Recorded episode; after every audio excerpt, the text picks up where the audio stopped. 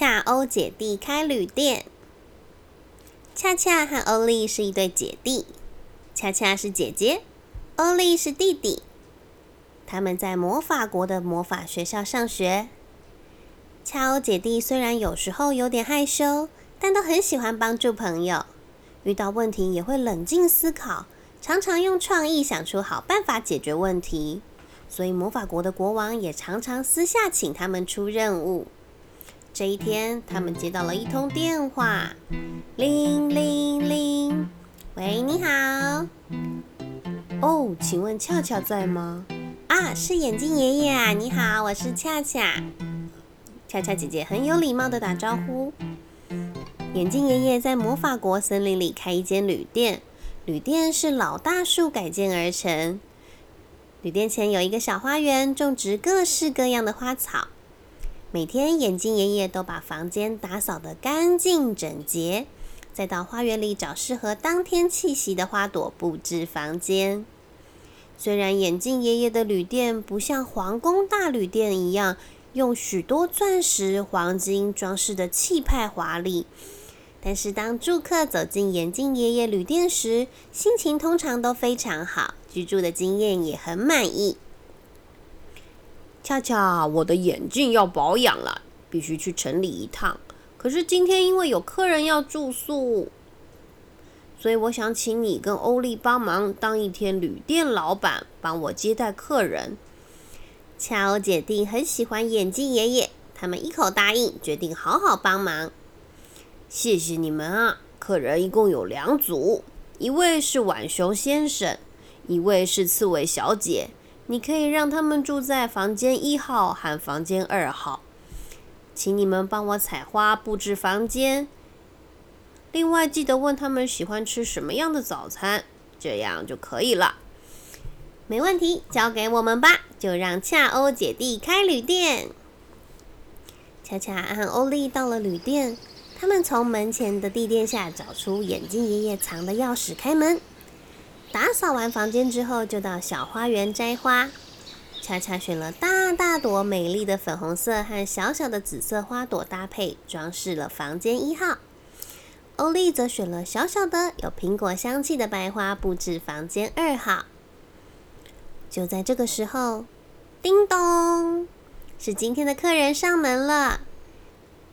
您好，浣熊先生，请问您想吃什么样类型的早餐呢？浣熊先生说：“哦，我上次来住你们这儿，我觉得松饼很好吃，请再给我一份松饼吧。”浣熊先生原来是曾经来过的客人呢。那刺猬小姐呢？那我跟她一样，我想选松饼当早餐，请你帮我加一点蜂蜜好吗？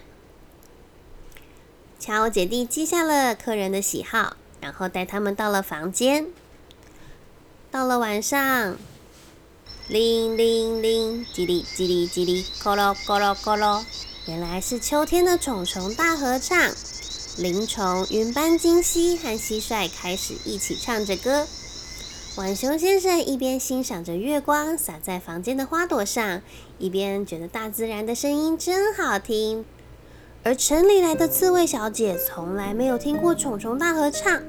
她觉得有一点不安心，这到底是什么声音？从哪里传来的呢？她鼓起勇气走出房门，叩叩叩，敲了隔壁邻居的门。浣熊先生开了门，说：“呃，有什么事吗？不好意思，请问你知道那是什么声音吗？哦，那是秋天的虫虫大合唱啊，就是要中秋节前后才有机会听到呢，相当难得哦。”哦，可是我觉得听起来有一点可怕。那需要我给你一个勇气抱抱吗？如果可以的话，真是太好了。好，呃呃，这个角度，那个角度，呃，我要怎么抱才不会被刺到呢？糟糕，刺猬小姐浑身是刺，到底该怎么抱才好呢？乔欧姐弟在厨房忙着准备明天的早餐材料，听到楼上的声音，咚咚咚的跑上楼。请问客人有需什么需要帮忙的地方吗？听完了浣熊先生和刺猬小姐的说明，乔欧姐弟搔搔头，转转眼睛，动动脑袋瓜，有了，就是那个。他们想到了什么，急急忙忙下楼，跑进厨房里，抱起了一盒东西。原来厨房里有一盒为了中秋节烤肉准备的棉花糖和马吉。两个人很开心，一边拿了一个棉花糖插在刺猬小姐的刺上，另一个又拿起了一个马吉串在刺猬小姐的另一根刺上。就这样分工合作，一下马吉，一下棉花糖。一下棉花糖，一下马吉，很快的，刺猬小姐身上的刺都被马吉和棉花糖保护的好好的，整个人变得 Q 弹短短，看起来好好吃又好好抱。浣熊先生呵呵呵，伸开双手给刺猬小姐一个勇气抱抱。短短，刺猬小姐害羞，但是满脸笑眯眯。恰恰和欧丽姐弟看到了也很开心，四个人快快乐乐、笑眯眯的抱在一起。身后的虫虫大合唱听起来更加嘹亮好听。看来眼镜旅店今天的住客也是快乐满意一百分呢。故事讲完喽。